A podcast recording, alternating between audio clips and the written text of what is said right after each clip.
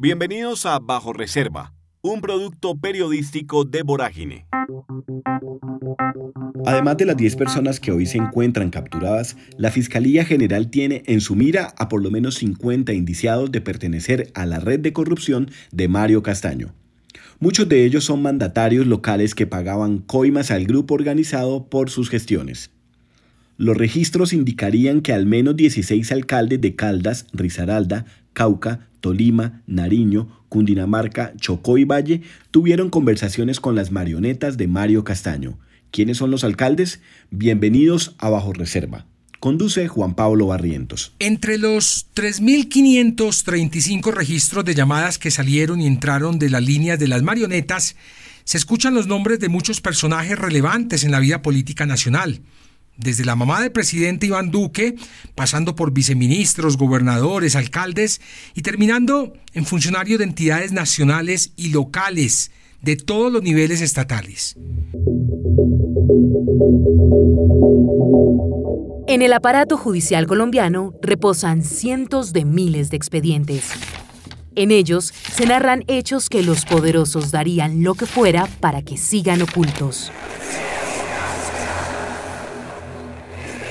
Muchos de estos expedientes aparecen con el sello Bajo Reserva. Bajo Reserva. Vorágine, Periodismo Contracorriente, logró crear una metodología legal para acceder a esa información.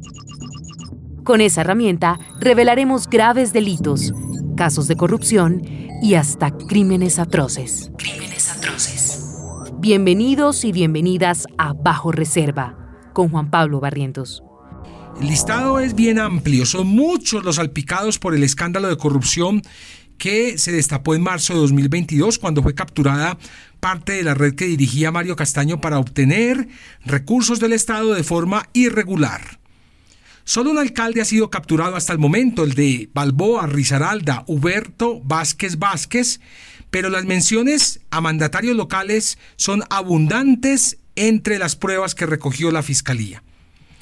Aunque Nariño no hace parte de los departamentos más mencionados en las llamadas, sí hay una mención al alcalde de su capital, Germán Chamorro de la Rosa, quien fue elegido en Pasto con 57 mil y un poco más de votos, apoyado por la coalición Corramos Juntos por Pasto, conformada por el partido de la U, Cambio Radical, AICO y la ASI.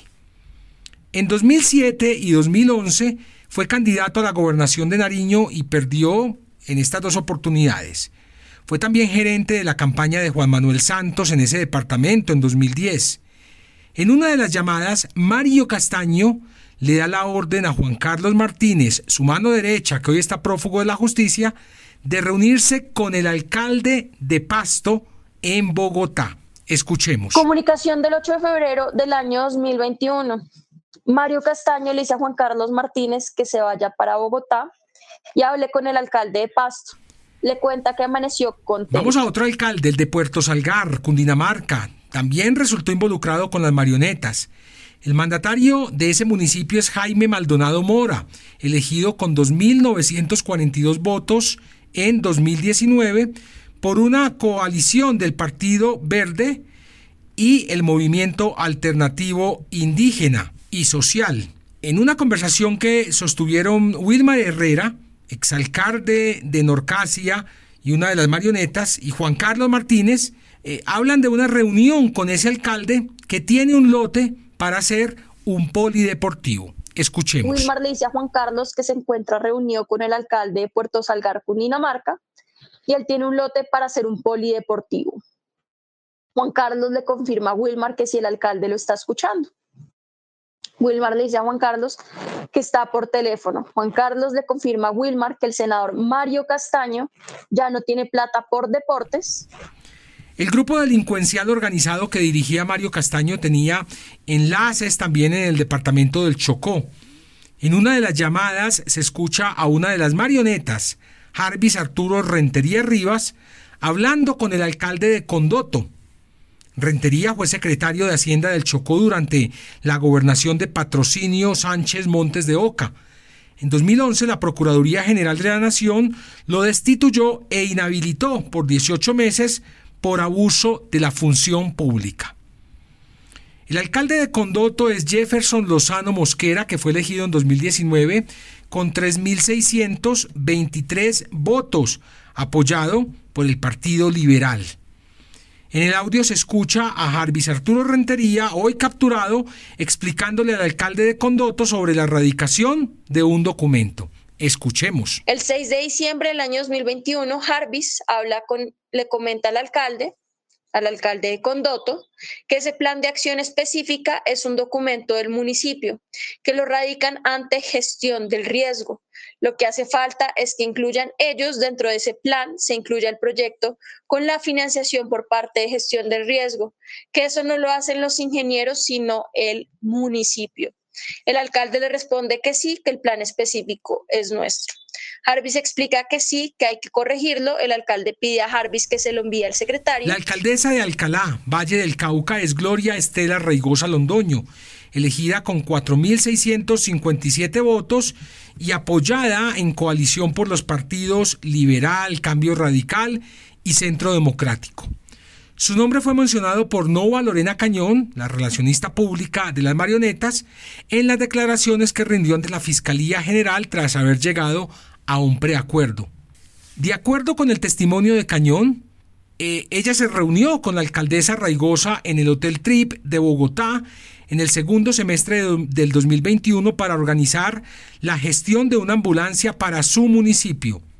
Gloria dice que nos puede pagar 10 puntos, es decir, el 10% por el proyecto de la ambulancia de Alcalá ante el Ministerio de Salud. Después de esa reunión yo la llevo al Ministerio de Salud y ella hace todas las preguntas, que cómo puede acceder a unos equipos médicos y entonces ella sale de mi salud y dice que no tiene quien le haga el proyecto de la ambulancia. Yo le dije que no sabía, que pregunte en la alcaldía quién se lo hace. Le dije que lo que yo puedo hacer es el lobby de preguntar. Repito, palabras de Nova Lorena Cañón. Ese proyecto fue aprobado dos meses después de la reunión y según Nova Lorena Cañón, ella y Pablo Gómez, otra de las personas al servicio delincuencial de Mario Castaño, recibieron 12 millones 600 mil pesos por esa gestión. Faltan más. Recuerden que la fiscalía dijo que tenía 60 personas en la mira. Aquí hemos solo hablado de 16 alcaldes. Faltan más. Siga escuchando bajo reserva. Chao. Bajo Reserva es un podcast de Vorágine, Periodismo Contracorriente, una producción de Ricardo Medivil para Virtua. En la producción sonora, Carlos Sanabria. Locución, Camila Gómez.